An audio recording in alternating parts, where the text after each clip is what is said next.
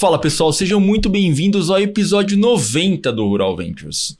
Para quem não conhece ainda, o Rural Ventures é um podcast focado no agronegócio, onde nós conversamos com os founders, startups, CVCs, VCs, VBs, hubs de inovação, todos focados no agronegócio, que é o motor, motor propulsor da economia brasileira, né, Kira? Exatamente. Esse lista está cada dia ficando mais comprida. Estão inventando cada vez mais. CVC, CV, CVB, Builder, é, Hub né? de inovação, consultoria de inovação. Eu, vou Eu só acho que tem que colocar CC, né, CC, que tem o CVC. Você sabe o que é CC no, no Brasil? Eu tiro o V porque não tem venture no Corporate Venture Capital. Eu tiro o V e coloco Corporate Capital, que muitas vezes é só dinheiro, não tem risco nenhum. Mas enfim.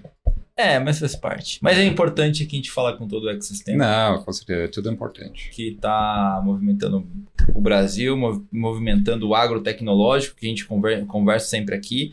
E eu acho que é, é super importante a gente trazer para essa mesa aqui pessoas que estão inovando no campo, uhum. que estão trazendo tecnologia, que estão trazendo rastreabilidade, que impacto, impacto sustentabilidade, sustentabilidade. Que acho que é super importante. A gente está na semana da COP aí, tem muita Isso. gente falando bo coisas boas e coisas ruins. É, né? a gente quer mais. eu acho que tem muito papo, né? Mas a gente quer ver agora os dados, né? A ciência atrás. Acho que Aquela bela importante. frase que você é. fala, como que é aquela bela frase? Aquela que veio da Aline, o produtor no vermelho, não pensa na verde, que eu sempre ah, repete. Você Esse é a primeira, primeira vez que eu escutei foi a Aline que, que falou. Então eu gostei, você já adorei. entregou é, quem está aqui hoje. É. Então, hoje estamos aqui para entrevistar a Aline Locks, CEO da Produzindo Certo.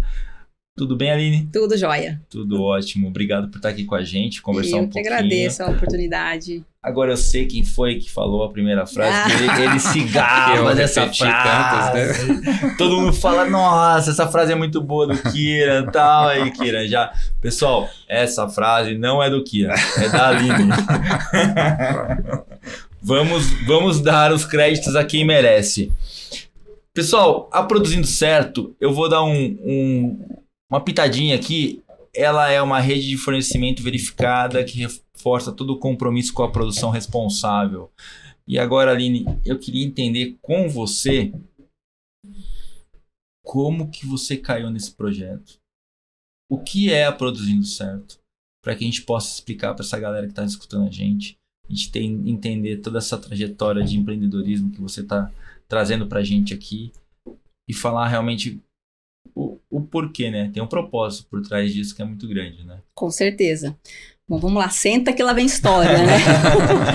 Bom, eu me formei em engenharia ambiental é, em Campo Grande, no Mato Grosso do Sul. Universidade Federal do Mato Grosso do Sul. Mato Grosso. É. Você é de lá ou não? É, sou de lá, nascida ah, lá. É, não venho de uma família do agro, então não uhum. tem aquela história da dor da minha família bom, né? no agro, não tem, tem. Meus pais eram professores, Legal. mas foi criada num estado com essa aptidão agrícola uhum. muito forte, né? Então, Sem toda dúvida. essa questão sempre lá. Enfim, me formei em engenharia ambiental. É, logo que eu me formei, eu comecei a trabalhar na questão urbana, com rede de fornecimento de água, de esgoto, toda essa questão, por pouco tempo. Uhum. E logo surgiu uma oportunidade é, para eu ir trabalhar numa ONG, numa organização não governamental chamada Aliança da Terra. Era uma ONG que tinha acabado de ser fundada. Uhum. É, e na época, o meu noivo, ele tinha feito um estágio é, numa, numa empresa de produção agrícola. E quando ele terminou também a faculdade, a gente se formou junto, né? E aí ele foi entrar em contato com esse supervisor de estágio dele, que na teoria ele iria para essa empresa, falou: "Não, tem um projeto melhor para você numa ONG e vamos embora para o Nordeste do Mato Grosso. Então ele foi na frente e logo em seguida surgiu uma oportunidade e me chamou. Que legal. É, na época eu estava fazendo um mestrado em tecnologias ambientais, larguei o mestrado, larguei Campo Grande e fui lá para Água Boa, no interior do Mato Grosso. Nossa. Mudei para Água Boa. boa Água é. é bom. É, e ali que eu fui começar a ter um pouco mais de relacionamento com o agro, uhum. é, com sustentabilidade, com toda essa questão e linkando já com um pouco que do que eu tinha que mesmo, estudado. Pra... 2006. Nossa. 2006. A sustentabilidade era mato nessa época.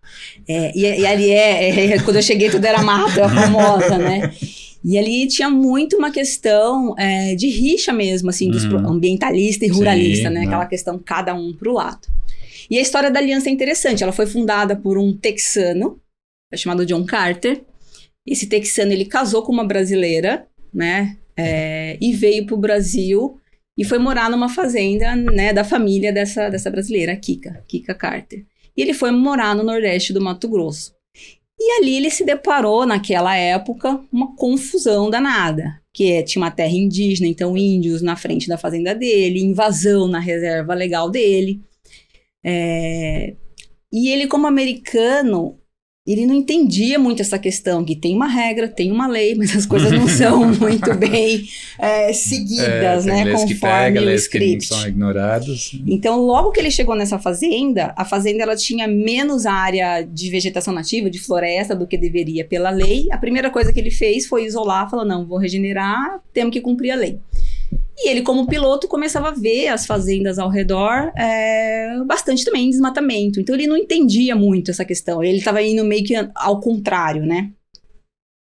E ao mesmo tempo ele começou a perceber também que os produtores brasileiros é, tinham muita muita dificuldade também em entender as leis do Brasil, toda essa questão. Nessa época a gente teve uma mudança da legislação uhum. de reserva legal de 50% para 80% na é. Amazônia, as APPs. Então tinha uma insegurança jurídica muito grande também, então uma confusão danada.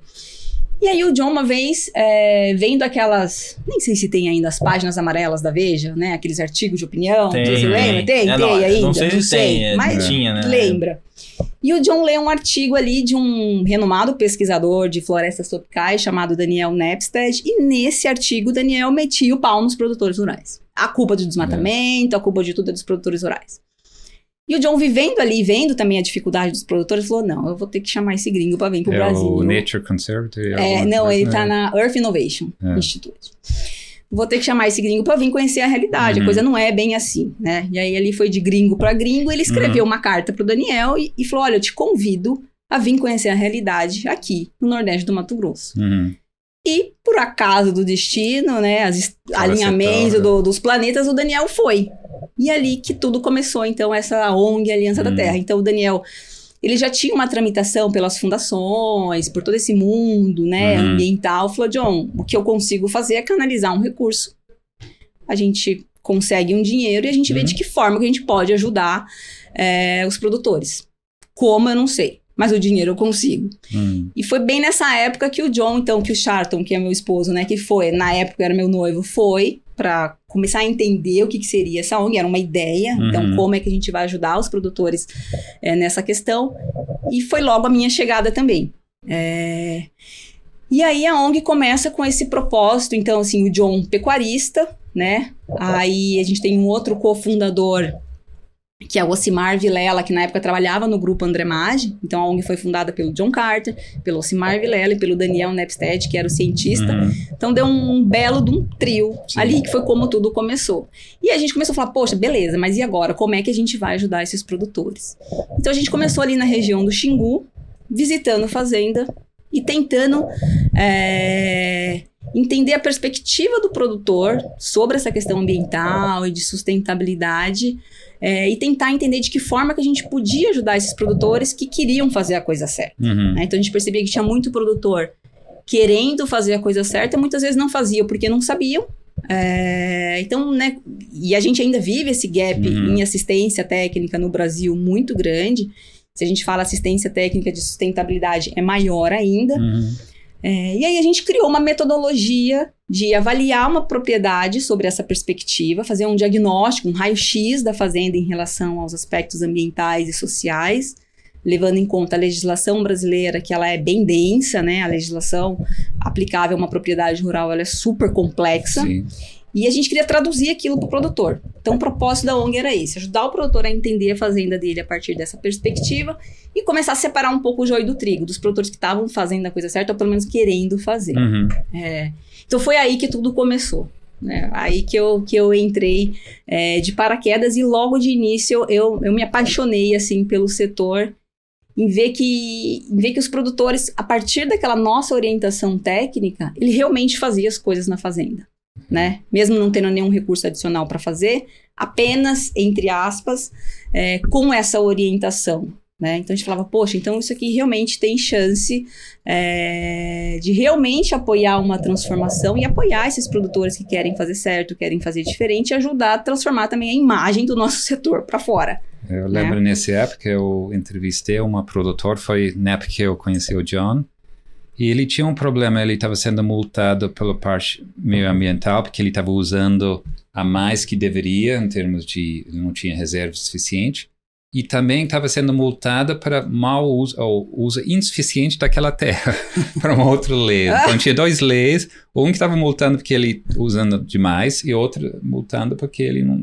Né? Então era um absurdo. Aí eu achei, nossa, como as leis são tão Uh, tinha um órgão assim multante para uma coisa. É. Uh, e o nosso confuso, intuito né? era, era, justamente tentar traduzir isso, que é Sim. é muito complexo, para o produtor nessa época ainda, né, distante, longe, é, muitas é. vezes, até hoje, né, em muitos lugares, é, a informação às vezes não chega tão adequada ainda como uhum. deveria, né.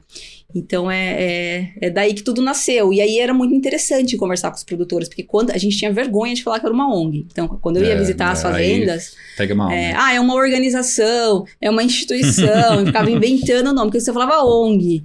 E por que criou ONG e não uma empresa? Um e ainda falava que tinha um gringo que tinha e, e, um gringo que tinha fundado. Ah, era CIA, era espiã, era toda aquela é... questão, né? É, como queriam? Porque por que uma... fiz ONG em vez de um consultoria, alguma coisa assim? Por então, causa da, desse. Acho verba, que né? nesse início, é. né, que o Daniel falou: olha, a única o coisa funding. que eu consigo fazer, e ele é. tinha essa tramitação via as fundações, a gente uhum. falou: beleza, vamos escrever um projeto, apoiar produtor, às vezes a gente consegue começar uma é. coisa. É que né? trazer dinheiro de fora para consultoria é mais difícil do que trazer pra É, não, se fosse consultor aí, quem vai pagar Quem vai pagar Foi por isso. É. Mas aí, beleza, então começamos a apoiar a produtora, apoiar Sim. a produtora, e eu lembro que a gente tinha, assim, uma meta, a gente falava, cara, quando a gente chegar em em 100 fazendas, ganhamos o mundo. É muita hum. coisa, porque era difícil convencer o Sim. produtor. Porque a gente entrava na fazenda e na época ainda com a tecnologia que a gente utilizava, era com um arsenal de coisas. Então tinha uma câmera fotográfica que era desse tamanho, uhum. que tinha um GPS embutido, porque a gente é. coletava todas as evidências. Aí tinha um outro GPS, era um, uhum. uma parafernália de um é. caderno de anotações. Então, é, e o produtor realmente abria as porteiras, né? E falar, entra, faz o que uhum. olha tudo o que você quiser, não era fácil. Mas nem sei como vocês conseguiram. É, então começar no Xingu foi muito importante, porque ali o John tinha um relacionamento já com uhum. alguns pecuaristas, é, e aí vizinho, então aí você fala, ah, o vizinho aceitou. Ah, então o, fulano aqui também fez. A Magi apoiou também? A Magi apoiou. Então, então é né, logo né? a fazenda. Na época ele era governador? A fazenda Tanguro, é. na época ali em Querência, foi uma das primeiras fazendas também uhum. a fazer parte desse trabalho, então foi um, um não deixa de ser um, um apoio importante, né? Sim. Um formador de opinião, enfim. É, e aí o produtor começou a ver. E aí a gente começou a ser conhecido como a ONG do bem. Ah, não, é, é a ONG de produtor, é a ONG do uhum. bem. Então o produtor percebeu que a gente não estava ali para para né? é para apunhalar ou para qualquer outra coisa era para uhum. ajudar era dar uma mão é, em um tema que para o produtor era sensível e, sempre visto de uma maneira muito negativa. Então a gente falava pro produtor: você já tá fazendo tanta coisa legal. A gente só unia o nome sustentabilidade, que é um palavrão pro produtor, às práticas, muitas vezes, que ele já tava fazendo. Falei, você já tá fazendo isso. Eu tinha mesmo né? problema. Eu era jornalista gringo, indo é lá, difícil. perguntando, e no primeiro momento os caras, oh, é. esse gringo, ele quer escrever coisa ruim, né? É. Que Pô. a maioria fazia isso. Ah, é, porque o Aí, gringo nunca vem aqui Depois que eu tinha é. nome, depois que eu tinha nome de escrever, apoiar o produtor, depois começaram a me chamar. Ir aí, Magi uma vez me uh -huh. chamou, não, sai uma coisa lá no Financial Times, quero que você escreva outra matéria lá no Wall Street Journal para falar isso, aquilo. Usando então, o gringo para responder é, gringo. Não, Aí uma coisa vai puxando a outra. Sim, foi o mesmo que aconteceu é. ali com os produtores. Então, um aceitou, o outro aceitou, o outro uhum. vizinho. Começamos a ganhar um pouco de um pouco de corpo. E isso tudo no Xingu? Isso tudo no Xingu. O escritório ainda em Água Boa. Uhum. É, em 2007, nós, 2007, a gente falou, poxa, precisamos agora de um, talvez ir para Goiânia. Goiânia ali era a capital, ainda que Goiânia, Goiás, Água Boa, uhum. Mato Grosso, mas a capital ali para a região do Xingu era muito Goiânia, né? É. E a gente falou, poxa, vamos, vamos um escritório em Goiânia, a gente precisava já de mais pessoas, estava difícil contratação, precisava de um escritório já um uhum. pouquinho maior. Aí foi quando a gente foi para Goiânia. Mas ainda começamos atendendo muito ainda é, essa região do essa região do Mato Grosso. É, e aí, ok. Então a gente foi crescendo, crescendo, é, escrevendo projetos para arrecadar, como ONG, para arrecadar dinheiro. Então aquela coisa. Escreve a proposta, submete, aprovado, vem aquele recurso para você fazer exatamente aquilo. É quase advogado. E aí, e aí, aí que, que a gente começou a perceber? Falou, poxa, difícil ganhar escala dessa maneira. Hum, é, muito manual. Porque né? as fundações também, elas vão mudando as temáticas. Uma hora é hum. água, uma hora é hum. isso, uma hora é aquilo, uma hora é produtor rural. Então, hum. assim, né, é difícil. E o outro é que parecia que as coisas tinham muito começo, meio e fim, né? Porque é um hum. projeto, você vem o recurso, você faz, terminou, é, acabou. acabou.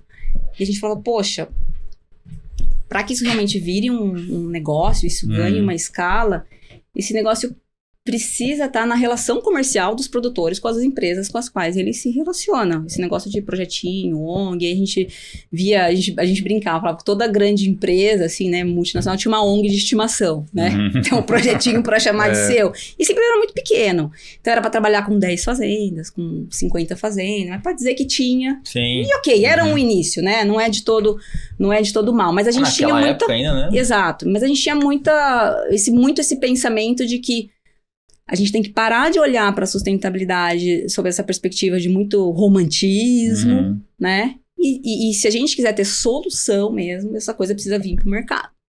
Então aquilo ficou ali na nossa cabeça já desde 2011, isso já ficava ali latejando e uhum. etc, etc.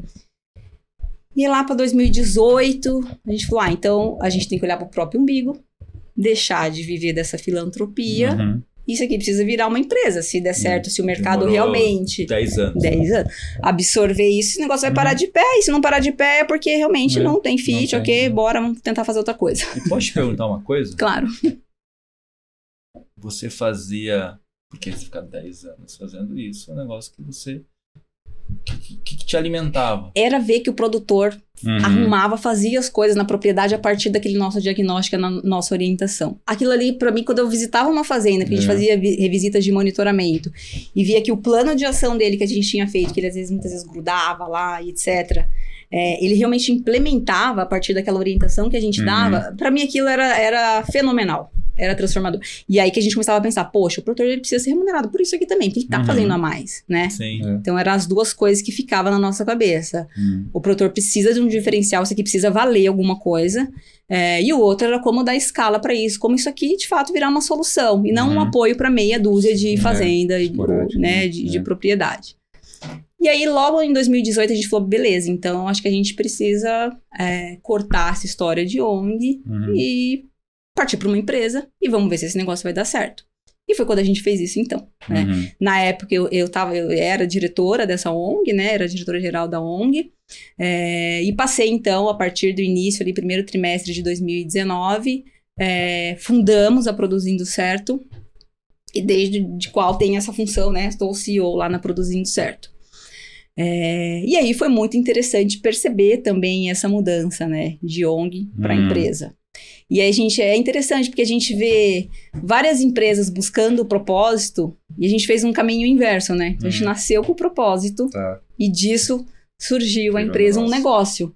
É, então isso é algo, é algo bastante bacana. Assim. Então a gente pegou a missão da ONG e transformou uhum. no propósito agora da empresa também. Para aumentar a escala. Para aumentar a escala. Então a ONG ela continua existindo uhum. hoje, a Aliança da Terra existe, ah, é. mas ela tem um foco é, totalmente para o tema fogo. Então a ONG ela tem algumas agrobrigadas espalhadas no Cerrado, Amazônia, no Pantanal, é, que apoia o produtor rural e alguns parques estaduais também é, na Legal. prevenção e proteção contra o fogo e, e apagar, combater fogo mesmo na época de incêndio. Então tem algumas. Mas é desvinculada produzindo certo. Totalmente. Então a ONG ela existe. Tem outro continua, time lá. Co tudo completamente separado. Legal.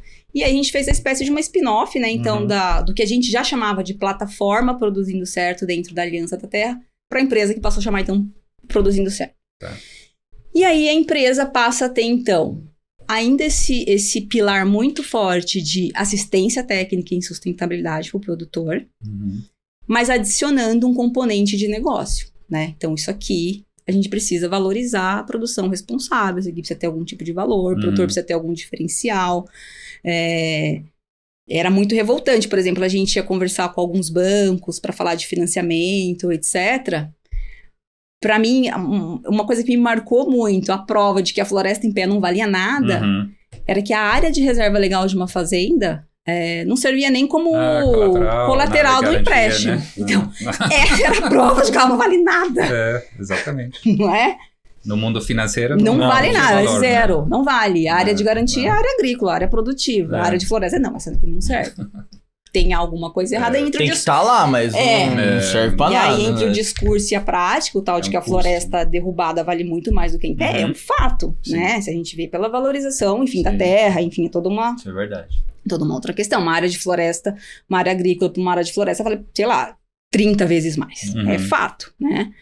É, e aí a gente começou a pensar, beleza, agora vamos dar escala para esse negócio. Então, uhum. de 2006, quando a gente começou a ONG, até 2019, quando a gente fez a spin-off, tínhamos na nossa plataforma 1.100 propriedades rurais, mais ou menos ali, todo esse tempo, né? E de 2019 para cá, hoje a gente está batendo, a gente já passou 7.500 propriedades rurais, né? Caramba. De 2019 para cá. Então, primeira coisa foi fazer um investimento grande em tecnologia, uhum. obviamente. O primeiro investimento que a gente fez foi na, na, na no sistema plataforma produzindo certo, que é, é, o processamento dessas informações que são uhum. coletadas em campo, né? Tá. Então, dentro da nossa metodologia, tem uma visita de campo na fazenda. Uhum. Então, é, é, são realizadas entrevistas com os funcionários, com o produtor, coleta de água para análise de água na fazenda, toda a questão uhum. do solo. Então, é feito um raio-x mesmo na fazenda com essa coleta dessa informação. Esses dados vêm para o nosso laboratório de processamento, né? uhum. né?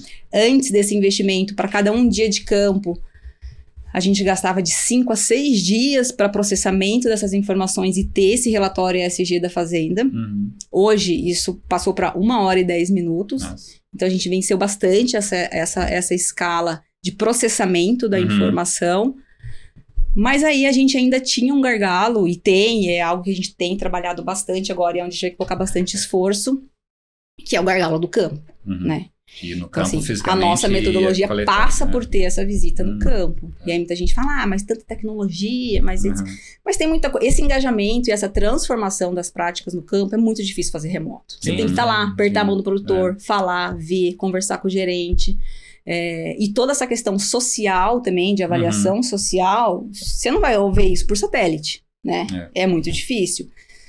Então, essa é uma das brigas e entraves que a gente tem muito grande, né, nesse meio. Ah, precisa ganhar escala. Tá, mas ainda essa tecnologia social de ir o cara, o técnico lá falar com o produtor, a gente ainda acha muito importante. Pode ser que daqui a um tempo isso mude, mas para ter essa transformação ainda nas práticas, a gente vê como uma necessidade. Que tem que ter confiança, né? Tem que ter é, confiança. Eu acho que não, tem como é tirar isso. A diferença é quem vai financiar ou pagar isso. Se você tem uma empresa atrás que vai te pagar para fazer esse trabalho, então eu não vejo problema em termos de escalabilidade. Aí é uma questão de você ter recursos, né?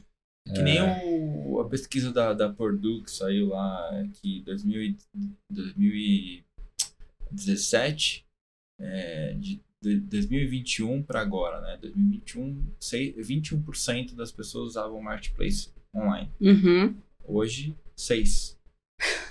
Então as pessoas voltaram. Elas preferem fazer. E aí vem outros pontos que a gente conversa com muita gente aqui, é que na verdade o produtor rural já, já tem um marketplace, que é o WhatsApp. O WhatsApp, hum. é. Que é o WhatsApp. Ele conversa com todo mundo. Então, assim, ainda assim, para ainda mais com uma adoção de, de, uma tecnologia dessa forma, onde precisa realmente ter uma adaptação, é. entrar no detalhe, ele, ele vai querer olhar no olho. É caro captar esse dado, mas depois esse dado está cada vez mais valioso. Você é. pode monetizar de Sim. várias formas depois. Com é. inteligência artificial, você pode ter insights de várias formas que gera valor. Uh, se você só está usando por uma coisa, uh, é, é. Acho que não compensa, mas uhum. uma vez que você gera vários canais né, de é. monetizar isso, acho que aí compensa. E aí, e aí, pensando nessa questão dessa escala no campo, a gente uhum. também pensa, poxa, a gente não quer ter um batalhão de, é. de especialistas é. da produzindo certo porque é uma logística, tem todo um. Uhum. E, um trabalho e um custo operacional também envolvido. Esse cara tem que ser especialista né? em que lá na ponta? É, hoje nós temos. É um cara que pode ser um técnico agrícola, uhum. pode ser treinado e uhum. capacitado uhum. para essa questão de sustentabilidade, engenheiro ambiental, engenheiro florestal, agrônomo, zootecnista, veterinário, biólogo, uhum. agroecólogo, tem tudo isso lá na Produzindo Certo. Ah, então é. tá, tá, bom. É, é um leque grande. É um RTV pode fazer também. Isso, então aqui que a gente começou a pensar, falou, poxa, vamos pensar aqui. o que, que, a gente começou a pensar? Autônomo, né? Então o que, que a gente fez esse Isso, ano e a gente está evoluindo. O treinamento do cara é evolu... ser um Exato. Uber, Uber do... Falou, poxa, é, a uberização mesmo da assistência técnica e sustentabilidade. Exatamente. Então a gente falou, poxa, tem um tem um batalhão de gente Você visitando, é fazenda em campo. As pessoas lá são os Uber. Banco tem um monte de agrônomo que tem que ir lá uhum. para o campo visitar, a indústria de química tem um monte de gente lá que vai dar para orientação agronômica, as próprias lá. empresas têm um é. sistema de, de assistência técnica agronômica, né, na questão produtiva muito grande. Falou, poxa, já tem um batalhão de Sim. gente em campo visitando fazenda, fazendo essa conexão com o produtor vamos treinar e capacitar Isso. essa galera para eles começarem a levar uma assistência técnica não só produtiva uhum. e agronômica, mas em sustentabilidade também. Modelo Então, e aí a gente uhum. começou a investir. Então, fizemos, lançamos um, um aplicativo, coletor, que chama Eu Coleto Certo, que é para esse extensionista de campo. Uhum. Então, ali tem toda a orientação, né? Como ele precisa coletar essa, essa informação, essas evidências. É, a gente dá um curso de capacitação uhum. para essas pessoas. E aí ele faz uma prova e ele, ele é aprovado e é habilitado para utilizar a nossa tecnologia. Uhum. Né? Então, a partir do curso, toda a formação, ele utiliza a nossa ferramenta, coleta essas informações em campo, essas informações vão para o nosso, né, pro nosso, nosso sistema, para esse processamento. Isso já devolve para ele o relatório SG, o plano de uhum. ação, toda a orientação que ele precisa fornecer para esse produtor. E ele aplica? E ele aplica isso. É. É, então, hoje a gente já tem quase duas centenas de profissionais já treinados e capacitados, já utilizando é, a nossa ferramenta para fazer esse trabalho em campo com e os produtores. é remunerada por, por relatório, por avaliação? Como que... Tem vários modelos, né? É. Tem esse profissional autônomo hum. que sim, ele tem uma remuneração tá. ali por propriedade. É, e esse é um modelo também muito aplicável para muitas vezes para as empresas que contratam a Produzindo Certo. Tá. Então, os nossos produtos e serviços, assim, os nossos clientes são as empresas que atuam com esses produtores, não uhum. são os produtores rurais. O né? produtor não paga. Não, o produtor é um beneficiário dessa relação, uhum. né? E aí, por, por, basicamente duas estratégias. Uma, ganhar escala. Tá. Uma coisa é a gente bater de porteira em porteira, uhum. ou ir falar com uma trade que já vem ali com centenas, milhares de produtores. E o outro é porque o produtor já vai colocar a mão na bolsa para fazer todo um investimento de Isso. adequação na fazenda. Uhum. Então, poxa, vamos trazer outros elos da cadeia para ajudar esse produtor a dar esse start, ter esse diagnóstico, essa orientação técnica, esse plano de ação. Então tem esses, esses dois é, hum, modelos. Mas ele faz né? porque tem uma contrapartida financeira da, da empresa que está por trás, falou que vai agregar valor no preço, alguma coisa assim. É, essa é a parte mais difícil. Para trazer números assim, olha, a gente tem na plataforma hoje 7.500 produtores. Uhum. Desses, eu posso te dizer que a gente tem cerca de 350 produtores recebendo de fato dinheiro na conta, algum diferencial. Uma remuneração a mais na soja dele, uhum. por estar no programa, cumprir as práticas e etc. Ou pelo gado dele, porque ele cumpre as práticas, está sendo monitorado pela gente, a gente dá uhum. toda essa transparência para o mercado. Então, desses 7.500, a gente tem 300 e poucos. Mais 10 anos. Três anos atrás era zero. né? É, a tendência é aumentar. É... Né? É. E aí, esse é o outro nosso pilar, né? É. Buscar gente para valorizar esse produtor. E hoje, por que eles aceitam fazer? É porque medo de uh, pegar uma multa, porque eles não estão fazendo certo? É, o produtor é vê muito como uma antecipação de risco. Isso. Então, ele já viu que essa questão, ela, ela dá é. dor de cabeça. E ele não quer ter dor de cabeça com Secretaria de Meio Ambiente, com o IBAMA. Ele quer produzir, fazer o que ele sabe fazer. Então, ele vê, sim, como uma antecipação uhum. de risco, muita coisa que ele acha que ele está fazendo certo, ele está fazendo errado. Então, quantas vezes chegou o técnico na fazenda, o produtor está lá fazendo todo um investimento num tanque de combustível, por exemplo, fazendo uhum. tudo bonitinho, com a canaleta, piso uhum. impermeável, coberto, tudo lindo, mas no local errado, tá do lado da casa do funcionário. Não uhum. pode, tem que estar a 50 metros pelo menos. Então, muitas vezes o produtor, ele tá fazendo aquele uhum. investimento, achando que tá fazendo certo e tá fazendo errado. Pô, mas a empresa é. que vende não, não, faz isso. Ah, difícil. Essa orientação oh, técnica é muito básicas, né? Ele erra aí. E assim, o cara contrata, né? o cara pra, pra construir isso. um tanque de combustível. Sabe qual é o problema do brasileiro? É, é, é, o que o americano tem demais. Hum. Política, processo, procedimento. É, né? verdade. O que o americano tem demais, a gente tem de menos. De menos, é. É. é. Então, para o produtor, isso é muito complicado. Mas quantas vezes a gente chegou na fazenda e. Não, para agora, errada, você está né? investindo, mas está investindo errado. Então, o produtor, ainda que a maioria dos, dos nossos produtores não estão recebendo nenhum adicional ali Uhum, né, dinheiro na real, conta, por isso real, é. ele vê valor ainda nessa assistência, Indireto, é. nesse trabalho, ele vê uma possibilidade de, uhum. né? Então hoje a gente tem adicional para alguns produtores de programas de soja. Então, soja que é utilizada lá para fazer a maionese, a gente vai falar com essa indústria, né? para essa indústria de alimento remunerar, hum. então, esse produtor por essa soja que é produzida ali com toda a responsabilidade socioambiental, transparência, é. que a gente consegue dar através da plataforma, e o produtor ganha um adicional na saca de soja dele. Uhum. Acesso capital facilita ou não? Aquele exemplo que você deu, né? O crédito. Não, é crédito, né? O crédito, eu vou te falar, o setor difícil. Eu acho assim que é um é um setor super estratégico uhum. e com um potencial enorme de, de, de impulsionar essa transformação uhum, no sim, campo, né? Mas, mas, hoje, mas a realidade né? com a prática e o discurso é muito difícil. Uhum. A gente uhum. fez um CRA é. verde, né? Sim. A gente fez um primeiro. Foi o primeiro CRA verde pulverizado com a certificação da Climate Bonds, com emissão de Green Bonds do mundo uhum. para a agricultura. A gente fez para um grupo de 11 produtores da nossa plataforma. Mas foi uma das coisas mais difíceis que a gente fez, porque os fundos, é, e muitas vezes, né, o dinheiro verde, o fundo de impacto, uhum. assim, não quer parte do retorno de impacto, na uhum. verdade. E aí isso é. é esse negócio. É, é bem eu, difícil. Por isso que eu engulo a seco ainda, o crédito carbono. Por isso que desce assim, ó. assim, ó. Eu não consigo, é. porque é, a, a, realidade é uma coisa, eles podem falar na copy lá que bonitinho, tá lindo e tal. Não, crédito de carbono pro agro, pro produtor. Não, Assim, tá longe de ser uma realidade. É isso, não. não desce pra mim. A gente viu um movimento lá em 2009, uhum. 10, 11, que teve toda uma questão. Tá. Como o John sempre fala, virou fumaça, é. do de carbono.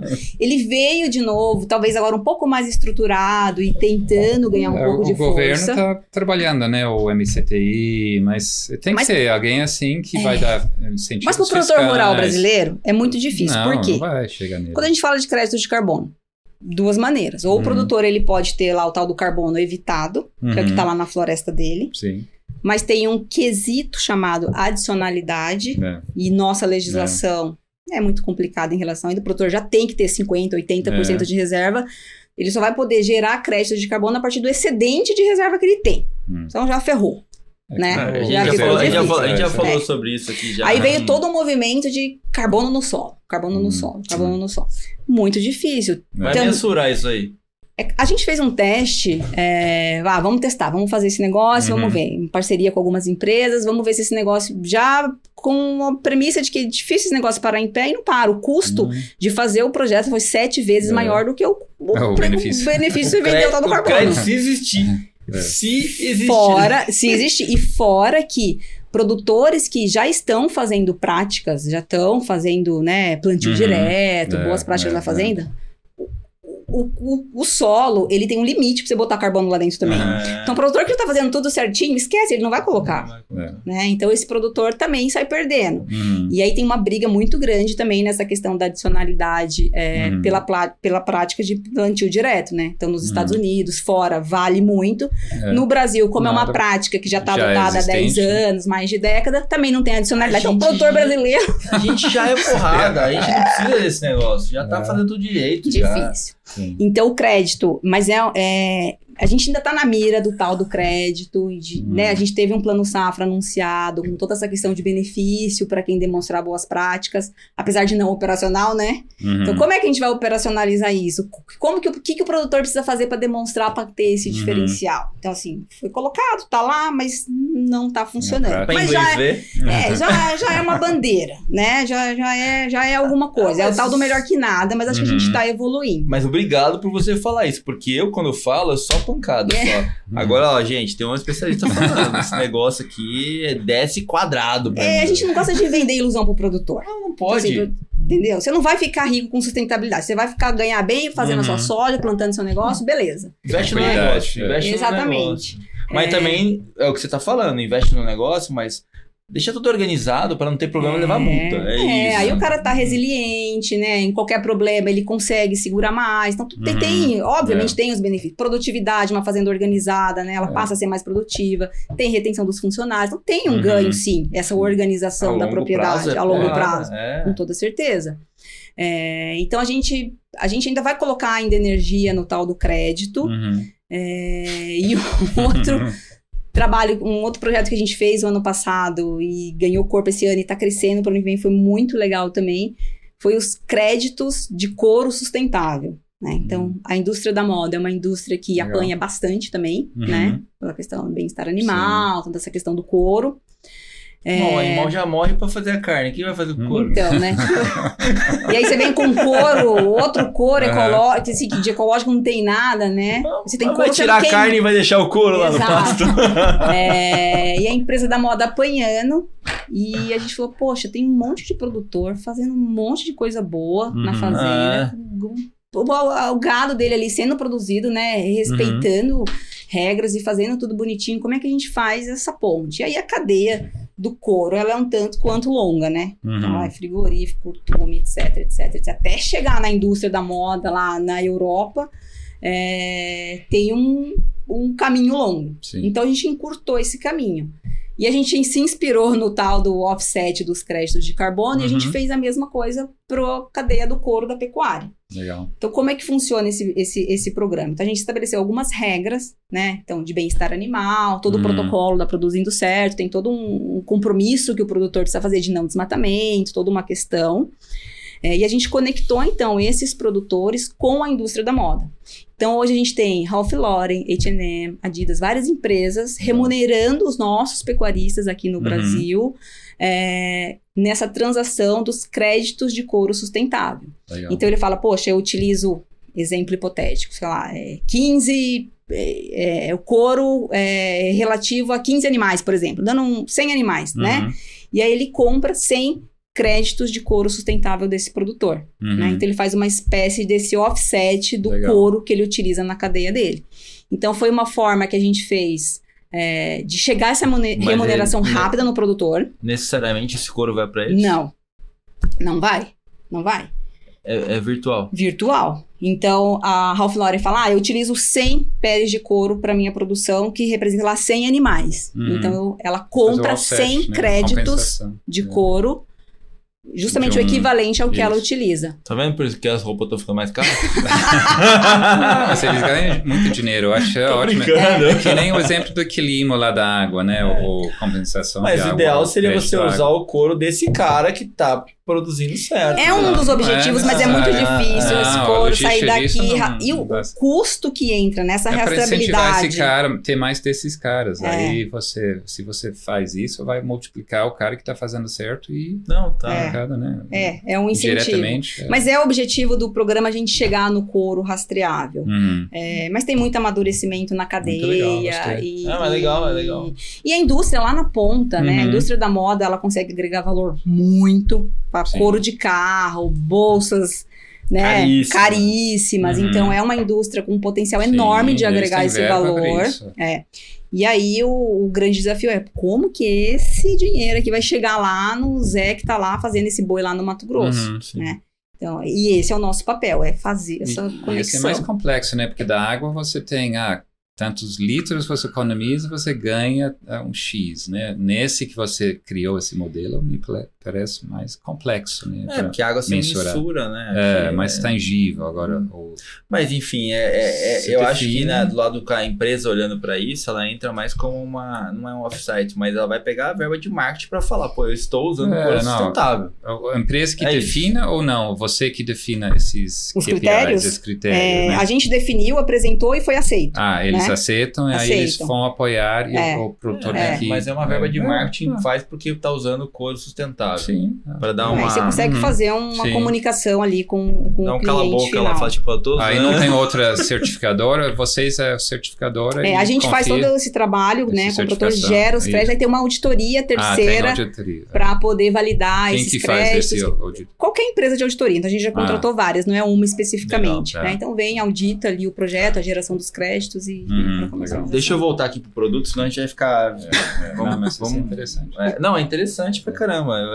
E assim, eu adorei hoje, é porque já falou a real, já. já... Não, Cara, não é que falou não, mal, é falou a verdade. Eu, assim, a gente fica falando, ah, que bonitinho a é, Pra não, mim, o único crédito carbono que funciona é. é. você não deixar pegar fogo na, ou na mata, ou no eucalipto, ou na cana, ou no. Isso funciona. Uhum. Não deixa pegar fogo. O resto, para mim, eu não consigo entender. É. Que a emissão de CO2 está ali, cara. Pegou fogo, já não deixa pegar fogo que resolve. É o que você falou, tipo, Então, mas vamos voltar, senão eu vou. eu fico doido. Vai longe no carbono. mas eu vi aqui na, no site da, da companhia que vocês têm a atuação B2C, B2B, você falou que tem 7.500 produtores. É, eu queria entender como. Eu já entendi que tem o Uber que vai direto no produtor, que às vezes até a própria companhia faz. Uhum. Mas como que você entra nessa companhia? Como que é o processo de entrar nessa companhia? Qual uhum. que é o uhum. valor que a Produzindo Certo traz diretamente para essa companhia para ela abrir a, o leque de, de fornecedores dela uhum. para você? É, normalmente as empresas é, passam por por exemplo, tradings, tem muita demanda de soja certificada. Uhum. Então, tem demanda da Europa para uma soja com selinho tal. Uhum. E aí ela precisa, essa trade precisa de um apoio, e aí é onde a gente entra. Vocês fazem naquela do Roundtable também? Sim. É. É, da Roundtable, nesse ano foram, não, dados do ano passado, né? Foram mundo 7 milhões e meio de créditos RTRS, né, uhum. né, dessa certificação. E aí, para cada uma tonelada de soja gera um crédito é, RTRS. Uhum. Esse ano vai passar pela plataforma nossa 1 milhão e 600 mil toneladas. É. Uhum. Então a gente apoia bastante. Então tem esse, esse mercado de certificação, uhum. e aí nós somos esse vetor de transformação no campo e fazer com que o produtor então origine essa soja é, com essa qualidade ambiental, socioambiental, uhum. digamos assim, né? Então é, a gente apoia muita trade nesse sentido. É, a gente tem apoiado alguns bancos também com linhas verdes é, para implementar né, é, uhum. linhas de financiamento para apoiar a renovação de pastagem, tudo isso com o nosso apoio técnico. Uhum. Indústrias de alimento também com compromisso de produzir alimentos com fontes sustentáveis né, da matéria-prima. Então, contrata a gente para fazer esse trabalho com os produtores. Uhum. É, enfim, uma, uma gama aí de, Legal. de demandas do mercado, né? Deixa eu só dar um recado aqui, senão o Kiran vai ficar bravo comigo. Startup que você, se você está captando dinheiro, está procurando gringos que possam investir em você, a Deid Lab está com o fundo dela aberto, está interessada em conhecer mais startups brasileiras que, que gostariam de fazer um, um relacionamento mais aprofundado com a Deid Lab. Eu vou colocar um link aqui para que vocês possam conhecer um pouco mais da Dale Lab. Também está marcado o Kira. Então, assim, pessoal, se vocês tiverem interesse, clica lá no Kiran Gartland no LinkedIn. Manda mensagem, né? Manda WhatsApp, mensagem. Lá, se quiser mandar sinal de fumaça. é, se, qualquer forma que você quiser se conectar, se você tiver com interesse de falar com ele e não conseguiu encontrar o nome dele, fala comigo que eu faço a ponte, mas não deixem de fazer essa, esse contato, que eu acho que é super interessante para que a gente possa enriquecer o ecossistema aqui do agronegócio. Fala aí, Kiran. E, e nem precisa esperar o momento que está quase acabando o dinheiro, né? A caixa, o runway está dois meses. Não é... venham correndo, não. porque demora, gente. Resumo. Não, não venham correndo. melhor né? A gente gosta de relacionamento, mesmo não fazendo. Mas para brasileiro é resumo é esse: não Sim. venham correndo. não venham correndo. Deu, tá dando oito meses para acabar o dinheiro, já entra em contato, é, ou demora. é, é isso. Mas, gente, falando de captação, eu acho que a gente tem que entrar no detalhe aqui de como tá produzindo certo no mercado, como que. Eu acho que. É, como que foi tra essa trajetória, é, se vocês tiveram investimento anjo, alguma coisa parecida com isso para chegar até aqui e a gente entender quais seriam os próximos passos uhum. depois. É, a gente não teve nenhum investimento até o momento, então a empresa começou com os sócios e a gente teve um crescimento uhum. orgânico até agora. Legal. Estamos é, bem das pernas, conseguimos ainda evoluir e crescer. Não precisa chegar com oito meses. É. Mas a gente abriu a nossa primeira rodada ah, é, esse ano, esse, esse, nesse último trimestre muito numa estratégia de é, olhar para dentro dos dados dessa plataforma que o Kiran falou aqui uhum. no início, né? Então tem um custo enorme de trazer essa informação para dentro e uma vez uhum. lá dentro, como que a gente pode aproveitar dessa informação para empoderar uhum. o produtor, né? De que jeito a gente pode fazer isso?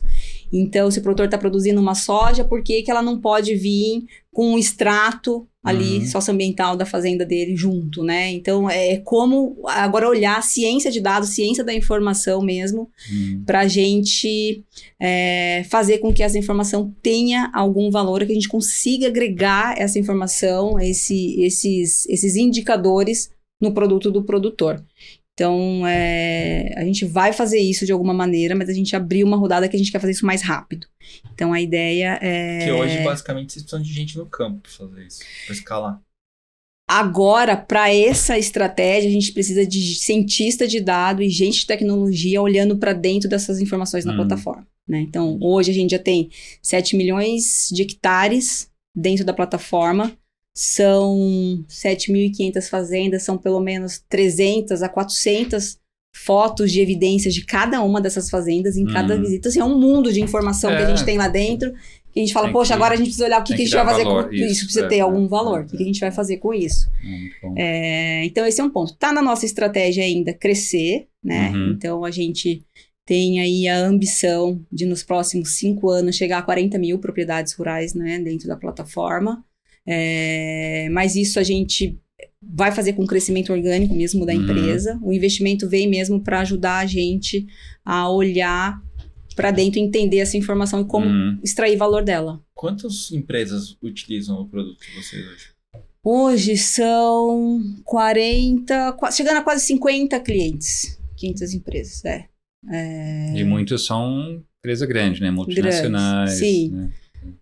Sim, então, é, empresas, né, então trades, a gente trabalha com quase todas elas, então ADM, Bung, Cargill, CJ. Mas normalmente qual, qual a porcentagem de, de clientes deles que eles uh, pagam para uhum. ter esse serviço, né? A porcentagem pequena que esse pode aumentar. É, de uma trading grande hum. dessas que a gente comentou aqui, eu poderia dizer que 10% da sua cadeia tá. de fornecimento direto, 5 a 10% da sua cadeia de, que, de que falta para ele chegar num 100? O que, que tem que mudar? O mercado tem que estar demandando Demanda, isso, né? né? Então, é assim, a gente vê muito oba-oba, mas uhum. ok. Quem vai pagar? É, quem vai pagar. Né? É. Então, os créditos de soja é, responsável mesmo que a gente comentou é um exemplo. Ano uhum. passado foram colocados no mercado 7 milhões e meio, mais ou menos, uhum. de créditos de soja sustentável, foram comercializados 5 milhões e pouquinho. Tá, então, é, então tem toda uma, uma pressão. Né? O produtor vai lá, faz, uhum. coloca, beleza. Agora e aí? Quem vai, comprar? vai comprar? É, é, é, assim, cara, a margem de trading. É, não, exatamente. Para ela fazer isso, ela tem que ter um respaldo uhum. do outro lado que ou seja, a demanda tem que ser infinitamente maior por esses créditos do uhum. que ele realmente é. é pra... E aí, o nosso intuito com esse olhar para dentro da plataforma e como isso pode gerar valor para o produtor é, é, isso ser atrativo a partir do próprio produtor. E aí Sim. a gente não depender mais das empresas uhum. em trazer o produtor para é, vale, Ele vai fazer conta, né? Vai uhum. valer a pena. E é. Você pode abrir uma ideia de quanto custa isso para o pro produtor? Posso. Hoje, para a gente colocar uma fazenda para dentro da plataforma, significa ter essa visita de campo, hum, ele é. vai ter um diagnóstico, um plano de ação e uma orientação técnica. É, eu vou falar aqui um valor médio, né? Depende do número de fazendas, sim, sim. toda a logística, toda essa questão. Mas, vai, mas por fazenda vai custar aí é, de 3 a 10 mil reais por propriedade. Então, você está falando de uma propriedade pequena, dependendo uhum. da logística, etc., até uma outra fazenda maior ou isolada, uhum. enfim, mais ou menos esse valor. E aí ela fica num banco de dados. Vamos imaginar. Aí eu vou viajar aqui, tá? é, vamos imaginar que você fez autônomo sem a necessidade de uma empresa vir e falar para fazer aquele produtor. Uhum. Você foi lá e fez, custou 10 mil reais, aí esse cara entra no seu banco de dados. Uhum. Como essa empresa vai saber se aquele cara tá lá dentro? Ele vai ter um acesso? Tem um acesso. Todos os clientes ele tem acesso com login e senha. Então uhum. ele entra na plataforma web, no sistema. Mas ele é aberto? Mas, por exemplo, o que eu tô te falando é o seguinte: você foi lá no Kiran, uhum. na fazenda do Mato Grosso lá. Não foi nenhuma dessas Big Four que mandou, pra, mandou você uhum. fazer com ele, ele foi lá e fez. Aí, como que essa Big Four vai entrar lá e vai falar, ah, o Kira tá aqui? É, ela não acessa esse produtor. Hum, então, hoje as empresas, cada empresa acessa os seus próprio, clientes é, que, que você pagou. trouxe para é, dentro. É. é. essa informação, esses dados são dos produtores, né? Então, o produtor, ele pode é, fornecer a abertura dessa informação para uma uhum. outra empresa se ele quiser. Tá. Então me apareceu uma oportunidade de alguém que fala, Aline, tem uma demanda aqui de 500 uhum. mil toneladas de soja com essa e essa qualidade ambiental em tal região. Uhum. Eu olho na minha plataforma e falo, tem um produtor aqui que atende isso. Uhum. O produtor quer abrir tua informação? Então o produtor, ele é dono dessa informação. Uhum. E isso é inegociável com os nossos clientes. Não, eu, né? eu acho é... caramba. Mas ele podia uhum. ser o cara que podia dar um, dar um clique na plataforma e aparecer lá. O Kira é, é um, uma soja verde, sei lá. É. E aí o cara Vira vai lá marketplace. É, Vira marketplace. Não, não, e... é, não, é, não é nem, eu não quero nem olhar chamar de marketplace uhum. porque eu não gosto de marketplace, mas assim, uhum. é, é, é, uma, é uma, você já, você sabe que tem é, lista de fornecedores ruins no uhum. mercado hoje, Sim. trading. E tem e pode ter uma pode lista uma de lista, fornecedores é... bons. É. Então, é, mas esse é um caminho. Até é. nessa estratégia agora desses dados, dessa informação, o que a gente vai fazer com isso, como, uhum. passa por esse olhar. Uhum. Então, por que não dar uma visão ali, ainda uhum. que superficial, mas Sim. com alguns ah. filtros que a empresa é, pode ver, e depois ela pode ir aprofundando. Uhum. É, deixa anônimo, é um caminho. mas com as é. características só. E... Exato. Quero, quero, quero pescar nesse aquário aí para ver se tem cara que fornece soja do jeito que eu quero. Uhum. Hoje a gente faz isso de uma maneira maneira muito ainda manual, né? Então vem a demanda, a gente olha, acha o produtor uhum. e isso dá certo. Mas a, a, a ideia então, é. Usar a é inteligência artificial para depois fazer esse matchmaking, né? Fazer um matching, né? não precisa ser é. um marketplace, porque eu não. Não, é, não. o, matching... seria, o matchmaking seria melhor para ah. gerar negócios, gerar valor usando esses dados. É. Né? De uma tem forma inteligente. Tem esse cara que quer contactar rápido. com ele e contacta isso. com uhum. ele, entendeu? Porque se tem que fazer manual, isso é muito trabalho, né? É. Não é escalar. Exato. E como Legal. que tá a, a, atração? Você acha que, que é, é como que tá no roadmap dessa atração do business? Você enxerga que o grande potencial é via B2B ou é B2C? É, eu acho que ainda é B2B, né? Então a uhum. gente ainda tem uma estratégia muito grande ainda com as, com as empresas, tem ainda uma demanda, ela é crescente. Tem outras verticais de atuação é... que você pode entrar também que você não está hoje? Por exemplo. Outros produtos, café, cacau. Ah, hoje na plataforma a gente tem soja, milho, algodão, é, pecuária de corte, a gente tem de café, é, cacau não, é, couro, tabaco. Né? Do couro, é, é pecuária, né? Então, hum. couro, é, cana, né? cevada. Tem uns. Ah, tá amplo é, já, então. Sim, sim. Hum, é, em termos de área, a maior parte ainda são as grandes culturas de soja, uhum. milho, algodão e pecuária de corte. É, em termos até de número de propriedades, essas outras, outras culturas, assim, ela é bem representativa. E isso hoje, Aline, é específico para o Brasil, né?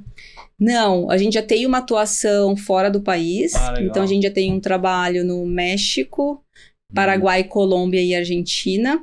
Numa expansão esse ano eh, razoável para a Argentina e com uma perspectiva grande de uma atuação ainda maior na Argentina no próximo ano. Né? Muito bom. Na cadeia da soja. Agora eu vou perguntar um pouquinho mais da parte é, de desafio interno, né? É, o que você acha que foi o grande desafio para a Aline sair de uma ONG, que é uma ONG, era uma ONG, para uma startup? É, assim, a ONG ela, ela já tinha aquele desafio de estar tá escrevendo proposta e conseguir hum. dinheiro, etc, etc, né? Mas eu acho que acho que essa pressão talvez era menor, né? É, então a gente passou ali quase uma década é, conseguindo fazer uhum. essa captação de recurso de uma maneira até não fácil, mas assim, até tranquila. E, e aí, virada dessa chave, né? E ter o mercado pagando por isso era um ponto de interrogação, né? Uhum. Será que isso vai ou isso não vai? Então, é, esse foi um ponto desafiador. E depois, com a escala, que eu acho que uhum todo mundo fala isso, mas é a realidade, é o crescimento da equipe, manter a cultura, uhum. é, esse crescimento e das pessoas e do Quantas time. Quantas pessoas é tem hoje? Hoje somos 56. Hum, é. Todas em Goiânia? A maior parte em Goiânia, então todo o time de tecnologia, são 12 pessoas no time de tecnologia. Até o ano passado era a gente tinha é, era terceirizado, né, software uhum. houses, mas hoje está o time internalizado, então são, são 12 pessoas na equipe. O time de processamento dessas informações que validam essas informações que uhum. ficam no campo também ficam lá. E a gente tem profissionais espalhados, principalmente esses profissionais que atendem no campo, campo né? Então tem gente no Maranhão, tem gente na Bahia, tem gente no Tocantins, tem gente no Rio Grande do Sul. A gente abriu esse ano um escritório no Rio Grande do Sul, em Santa ah, Cruz do Sul. E nos é. outros países é o que? É... Parceiros que você tem? Por enquanto são nossos é, é, trabalhadores aqui, os nossos colaboradores ah, daqui ah, atendendo lá. Hum. Mas possivelmente para o ano que vem vamos contratar é, local, uhum. local, pessoa local, né, para trabalhar nos projetos de lá. Quem está no front da empresa é você? Eu, é, o Charlton, que é o diretor operacional, que por acaso é meu marido. então a gente se formou junto, a gente, é. ele entrou primeiro, inclusive. O jantar dessa delícia, né? ah, né? É, não, meus filhos, assim, eles sabem de aliança da terra, do certo de core salteado, assim, tudo. É, vocês sabem tudo. Então, Bom que já tem funcionário em casa, já dá pra já trabalhar, tem, já, já dá, já dá. É, e a gente tem um diretor financeiro também ajudando bastante a gente na, na estratégia. E o John Carter, que é o idealizador disso tudo, né? Uhum. É, não está no front, não está no operacional, não tem um trabalho ali no dia a dia, mas é, tá é um board, cara que está uhum. no board e inspira bastante a gente ali. Legal. Né? Bom, Aline, obrigado. Acho que a gente explorou toda a, a, Produzindo Certo. Acho que foi um papo super interessante. Eu consegui falar da, do, do crédito carbono, consegui ter um respaldo Sim, aqui não, técnico. Você ouviu o que você queria né? confirmou consegui, aquela, né? Consegui ter um respaldo técnico. Sabe aquela propaganda da escola que desce quadrado? Assim, Era exatamente aquilo que eu tinha. Aline, obrigado mesmo por participar do episódio do Rural Ventures.